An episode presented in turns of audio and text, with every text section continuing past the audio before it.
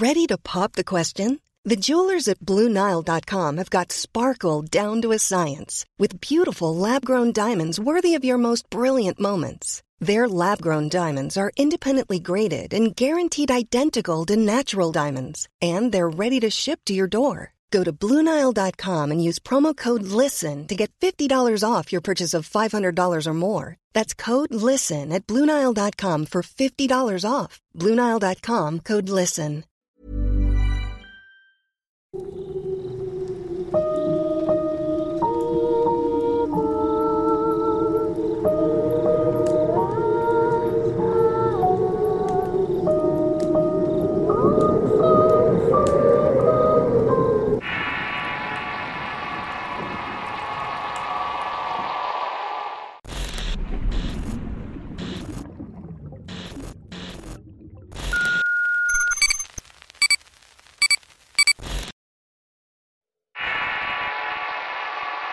viaje de Mauro. Historia escrita y adaptada por Álvaro Ramos para relatos horror. En el verano del 2017 tuve una experiencia bastante desconsoladora. Incluso hoy no puedo olvidarme de todo aquello. Me ha costado mucho dinero en todo tipo de terapias, pero siempre que creo haberlo dejado atrás reaparece nuevamente. Mi novio y yo íbamos a hacer un viaje para asistir a la boda de su hermano en San Cristóbal de las Casas, Chiapas. Yo tenía apenas unos pocos meses de haber entrado a trabajar a la empresa, por lo que no podía pedir vacaciones hasta que cumpliera un año. Le dije a mi novio que ese trabajo era muy importante para mí y que aunque yo quisiera no iba a poder irme con él desde el jueves.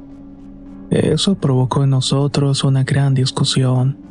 El itinerario de la boda era tener una comida el viernes únicamente para familiares y amigos cercanos. Celebrar una especie de prefiesta antes de la ceremonia que sería el día siguiente. La boda oficial sería el sábado al mediodía y tenía planeado que acabara el domingo.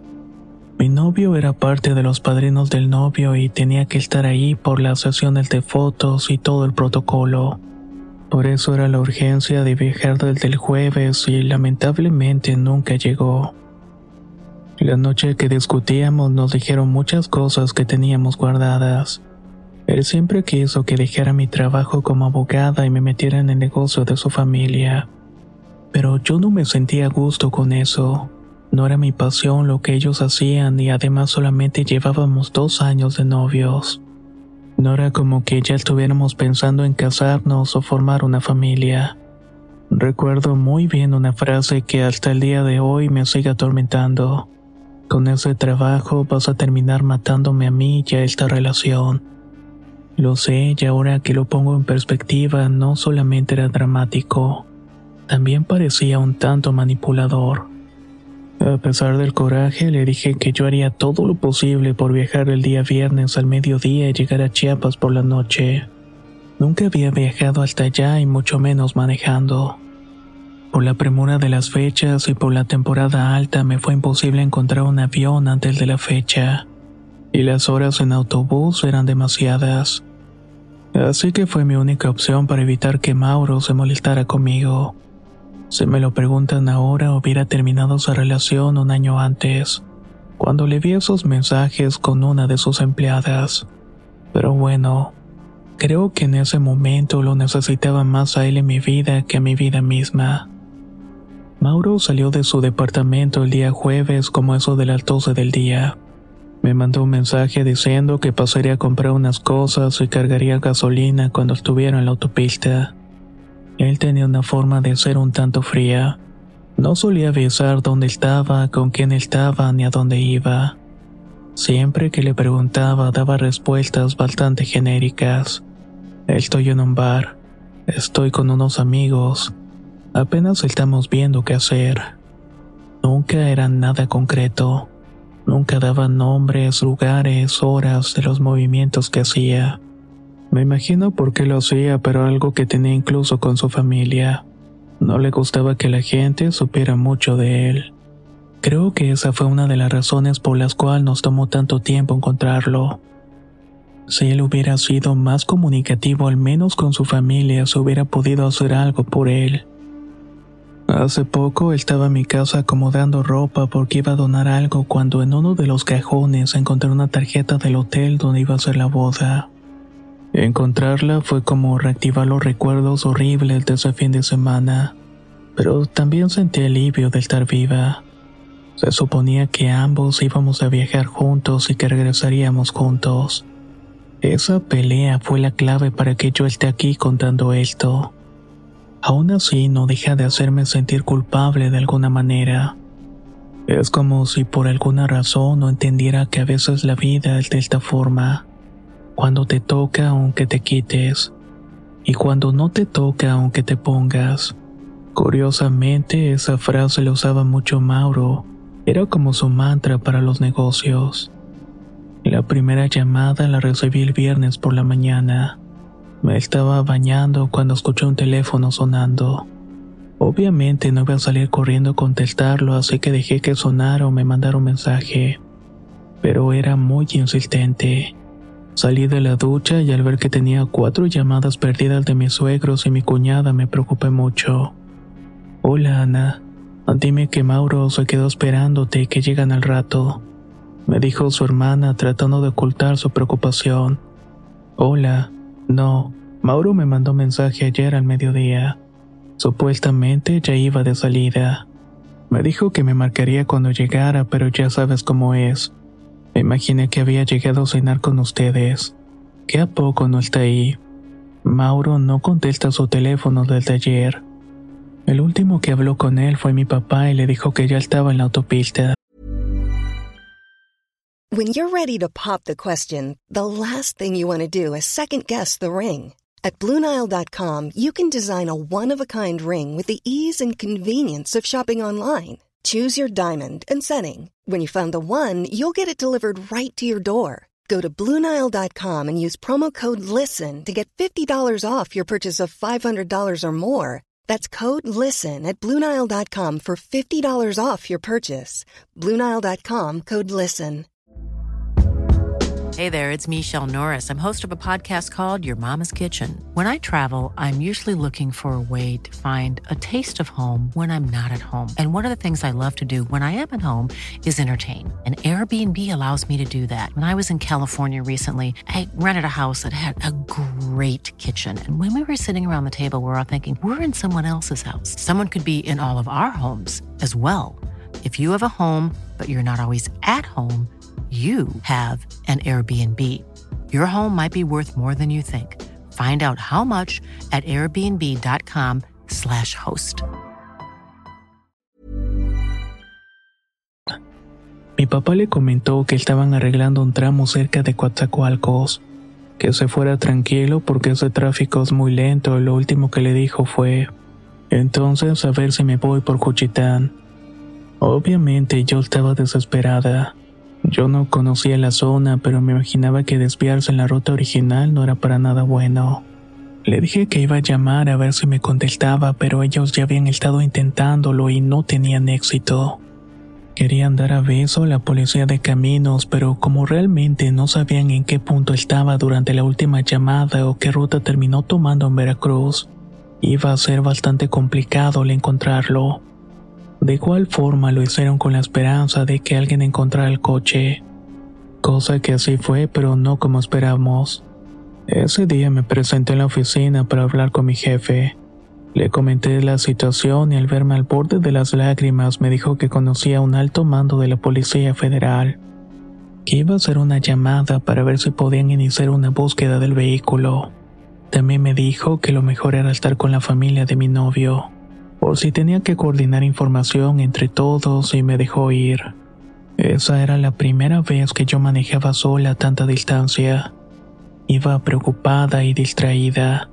El mapa fallaba por culpa del internet y mi suegro estaba tan ocupado con la situación de Mauro que tampoco podía ayudarme. Estaba sola por mi cuenta y con la cabeza llena de horribles ideas sobre lo que le pudiera haber pasado a mi novio. Manejaba con la mirada puesta en la carretera pero sin verla, hasta que casi sufro un accidente. Fue ahí cuando decidí parar a descansar y llorar un poco para aliviar la tensión. Eran cerca de las 5 de la tarde cuando me avisaron que habían encontrado el auto de Mauro. completamente volcado cerca de la carretera de Matías Romero, Oaxaca. Por lo visto había tomado esa ruta para no esperar tanto tiempo en la otra.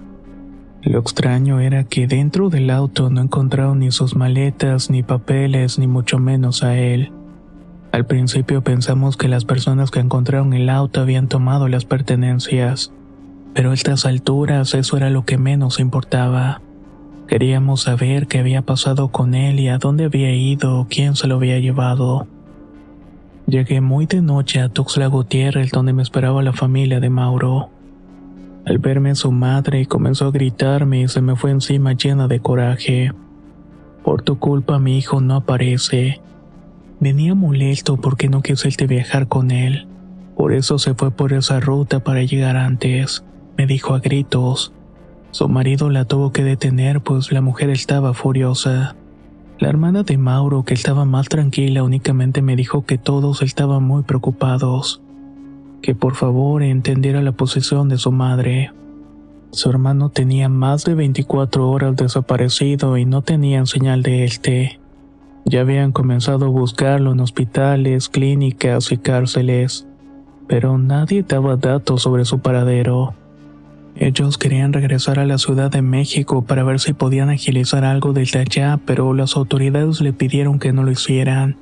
Era mejor esperar a que alguien se comunicara con nosotros. Esa noche me fui a un hotel para tratar de descansar aunque yo sabía que me iba a ser imposible. Las palabras y la desesperación de una madre al no encontrar a su hijo son cosas que te quedan grabadas y más porque yo quería estar tranquila y la culpa no me dejaba descansar.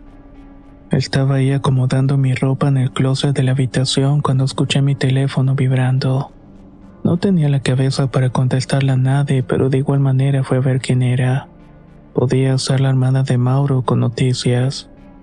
Al leer el mensaje me quedé pasmada y era como recibir un balde de agua fría. El mensaje venía del teléfono de Mauro y únicamente decía, no vengas por Oaxaca. El mensaje tenía horas de las seis de la tarde. Me imaginé que lo había mandado el día anterior y que apenas había enviado. De inmediato le hablé a su hermana para decirle y ellos comenzaron a marcar con esperanza de que quien tuviera el teléfono lo hubiera encendido. El teléfono dio tono de llamado una vez y luego lo volvieron a apagar. Ahora sabíamos algo más. Alguien había encontrado a Mauro y tenía sus cosas. Pasé toda la noche despierta y si acaso habré dormido una hora. Ruido me despertaba y las preocupaciones me hacían tener pesadillas cada vez que intentaba dormir. Al día siguiente, ya con la boda cancelada, los familiares de Mauro se movilizaron y consiguieron la ayuda de gente de Chiapas, gente que se dedicaba a buscar desaparecidos en la carretera. No son personas del gobierno ni una asociación civil son personas que cobran por rastrear personas y autos desaparecidos, principalmente en la zona de la Sierra Chapaneca, pero también conocen la zona del Istmo, Veracruz y Tabasco. Ellos nos advirtieron que había altas probabilidades de que lo que íbamos a encontrar no fuera del todo bueno, y que teníamos que estar bien preparados. Le dieron más o menos un itinerario escueto de cómo pudo haber sido el viaje de Mauro y con eso comenzaron su trabajo. A veces me gustaría regresar el tiempo hasta el día en que discutimos. Me gustaría decirle que estaba harta de sus desplantes y de sus manipulaciones, que no quería ir hasta la boda y que no quería seguir en esa relación. Eso, aunque parezca extraño, le pudo haber salvado la vida. Mauro era una persona muy insegura. Usaba esta manipulación para tener a la gente controlada. Era su única manera de sentirse seguro, le hacía con sus padres, con sus empleados y por supuesto conmigo. Su familia siempre terminaba haciendo lo que él quería. Muchas veces para evitarse una pelea de meses, pero conmigo era diferente. En dos ocasiones le dije que quería terminar y siempre después de una pelea donde me decía cosas horribles. Me acusaba de ser mentirosa y de tener otra relación. Nunca me golpeó ni me ofendió de manera vulgar, pero siempre usaba esta forma de ser pasiva-agresiva. Usaba las palabras perfectamente para hacerme daño. En ambas ocasiones terminaba rogándome de que le diera otra oportunidad y haciendo las cosas que él creía yo buscaba de él para que lo perdonara. Estoy segura de que si le hubiera dicho de que no quería nada más con él y que no iría a la boda, me hubiera esperado el viernes para irnos juntos. Todo por su inseguridad de que la gente lo viera como el solterón de la familia. Ni el sábado ni el domingo tuvimos noticias de Mauro. Yo tenía que regresar a la ciudad para trabajar. A pesar de que mi jefe me daba el apoyo, tenía clientes que no me podían esperar tanto tiempo. Así que hablé con la familia de Mauro y les expliqué la situación. Les prometí que buscaría la manera de que me ayudaran en el trabajo para ver si podíamos saber más, pero como que no les pareció. Me dijeron que me fuera con cuidado, pero de esa manera despectiva e indiferente.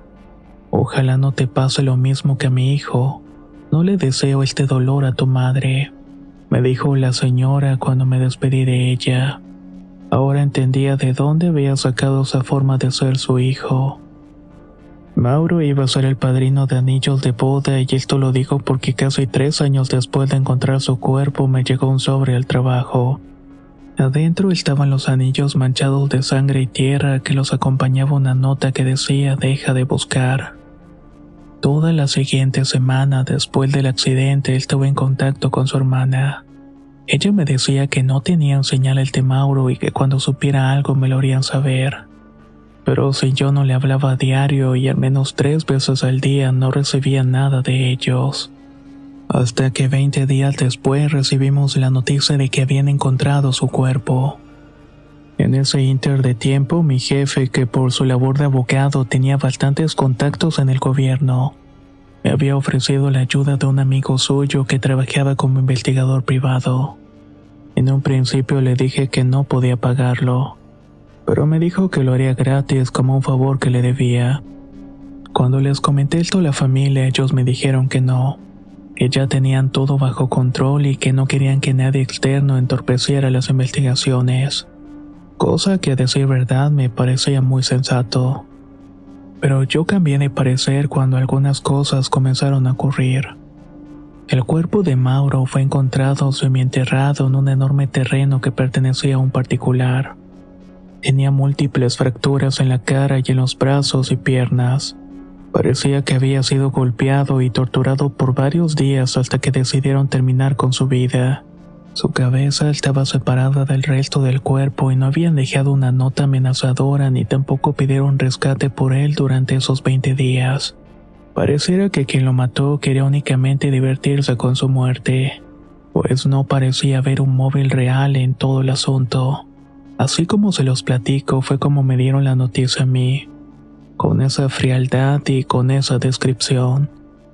Después de ese encuentro, el contacto con la familia de Mauro fue cada vez menos frecuente. Los busqué en varias ocasiones para que nuestro duelo fuera mejor, pero nunca me quisieron recibir. Ellos como familia decidieron cerrar la entrada a cualquier persona y me alejaron por completo de ellos. Lloré como no tienen una idea. Si bien ya no lo amaba como antes, perder a alguien tan importante como lo había sido Mauro para mí, que me ayudó en un momento muy complicado de mi vida, era algo que simplemente no podía pasar así como así. Cuando tenía que ser un buen novio lo era, quien por alguna razón era muy inteligente a la hora de darme ánimos pero al mismo tiempo podía ser muy cruel al momento de querer demostrarme que estaba equivocada. Ese dolor de saber que nunca más iba a poder hablar con él y nunca más podría verlo me angustiaba. La culpa de saber que nuestra última conversación fue una pelea y que por un arranque de enojo terminó muerto. Todo eso me hizo perder el camino por un momento. Me estaba yendo mal en todo a causa de la noticia y por alguna razón su familia parecía sufrir menos o al menos era lo que notaba en las publicaciones de Facebook de su hermana. Una noche ya en el 2018 recibí una llamada a mi celular. Era más o menos cerca de las 9 de la noche cuando contesté. ¿La señora Ana? Señora, pregunté un poco ofendida. Sí, eso me dijeron. Soy repartidor y tengo un paquete para usted. ¿Paquete de qué? Y ya es un poco noche para hacer repartos, ¿no crees? No soy paquetería, soy un repartidor independiente. Si gusta le puedo dejar el paquete en la entrada de su casa. ¿Y quién lo manda? Cuando el repartidor me dio el nombre me tranquilicé un poco. En la oficina había un compañero que gustaba de mí que tiene unas semanas intentando invitarme a salir. Ya me había mandado un desayuno a la oficina y de inmediato pensé que ahora me había mandado una cena. La verdad era una muy buena persona, pero todavía seguía triste por la muerte de mi novio. Bajé a encontrarme con el repartidor y cuando salí solamente encontré el paquete en el suelo. El muchacho ya se había ido y tomé el paquete y entré a la casa. Pesaba un poco y no parecía tener comida dentro. Estaba muy bien sellado con cinta canela e incluso estaba engrapado en los costados. Al abrirlo sentí un mareo horrible y fue algo que no me esperaba ver nunca más. Esto que voy a contar me da un poco de vergüenza y ahora que lo pienso era un tanto enfermizo. Pero la primera vez que tuvimos relaciones él se quedó con mi ropa interior como un recuerdo. Era la misma ropa interior que estaba dentro de esa caja junto con un zapato que no sabía de quién era. También había un pedazo de fierro que luego supe una refacción del auto. Esa noche comenzó mi martirio. Cada cierto tiempo recibía cosas que no tenían nada que ver conmigo, siempre acompañadas de algo que me hacía pensar que la familia de Mauro me quería hacer sentir culpable que querían que yo sufriera igual o más que ellos. En un inicio no le di mucha importancia, pero conforme esto comenzó a pasar en el trabajo tuve que tomar cartas en el asunto. Lo primero que hice fue hablar con la hermana, que me negó rotundamente que ellos estuvieran haciendo eso.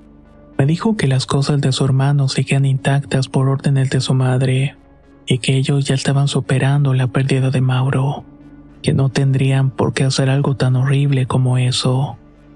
Yo ya estaba tan mal que cualquier cosa que ellos dijeran para mí eran mentiras, así que me puse a investigarlos por mi parte. Con ayuda de gente del trabajo supe que el negocio de la familia había cambiado. Después de la muerte de Mauro habían dejado de lado su anterior giro y habían cambiado la renta de inmuebles y mantenimiento. Se habían cambiado de casa y al parecer les estaba yendo mejor en la vida a todos, incluyendo a su hermana que dejó su plaza de maestra para integrarse al negocio de la familia. El punto de quiebre fue cuando recibí una foto del chico con el cual estaba comenzando a rehacer mi vida. En la foto le estaba llegando a su casa y era obvio que alguien le estaba siguiendo. Alguien me lo quería hacer saber. Fue ahí cuando recurrí a mi jefe en búsqueda de ayuda y consejo y terminé por aceptar la ayuda del investigador privado.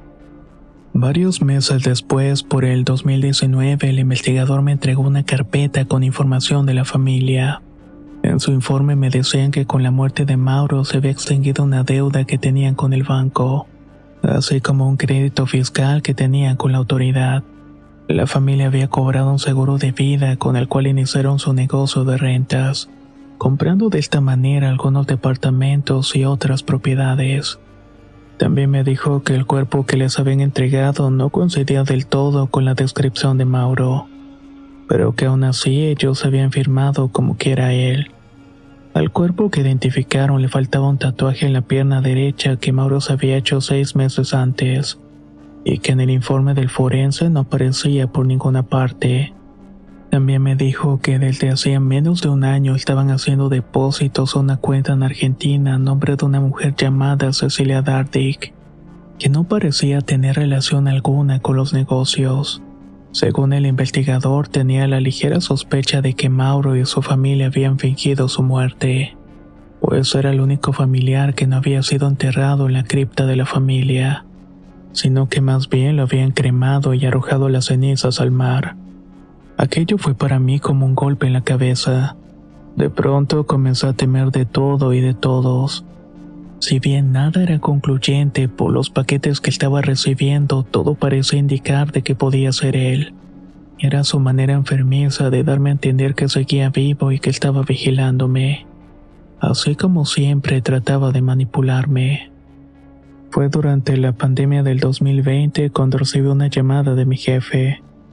Decía que el investigador iba a dejar de buscar pues le había salido un trabajo muy importante, que ya tenía tiempo trabajando gratis para mí. pero que lo último que me dijo fue que había llegado hasta Chiapas siguiendo un rastro, y resulta que había encontrado una bodega a nombre del padre de Mauro. Bodega que según él se usaba para almacenar refacciones de autos que provenían de Centroamérica. Fue desde esa llamada cuando recibí el sobre con los anillos. Hoy en día vivo más tranquila, pues sé que Mauro está muerto. Me costó mucho dinero superarlo y darme paz.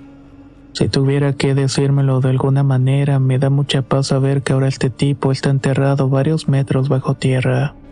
Y todo esto lo sé por un sueño. En ese sueño viajé hasta Chiapas a buscarlo. Me había ido relativamente fácil, pues lo encontré trabajando en la bodega de su padre. Estaba muy cambiado y casi que su rostro no se parecía al chico guapo que había conocido. Pero creo que así pasa en los sueños. Al verme intentó escapar, pero un fuerte sonido lo detenía y lo hacía ponerse de rodillas ante mí.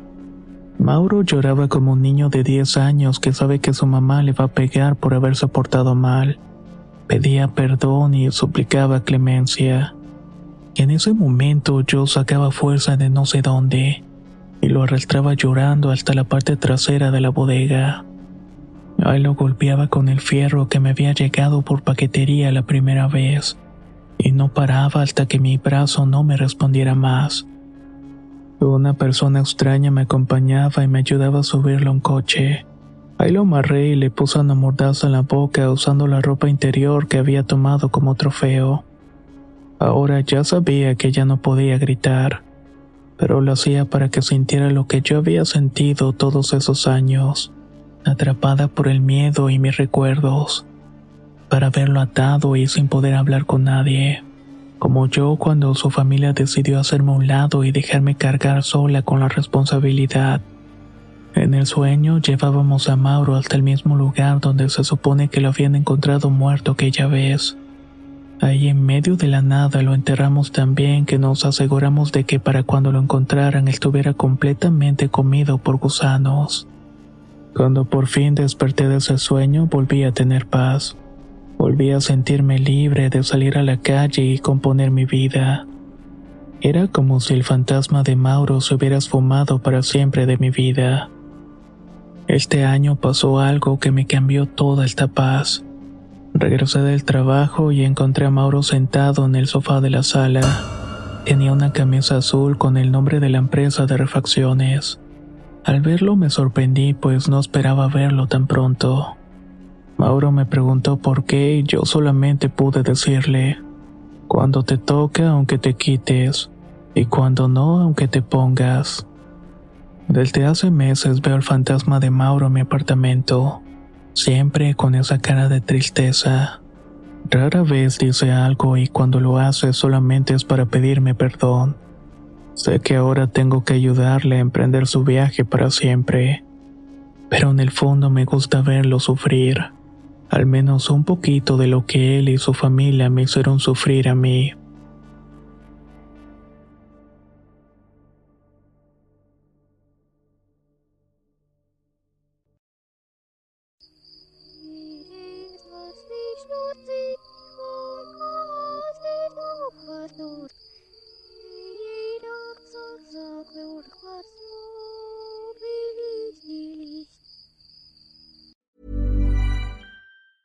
Tired of ads interrupting your gripping investigations?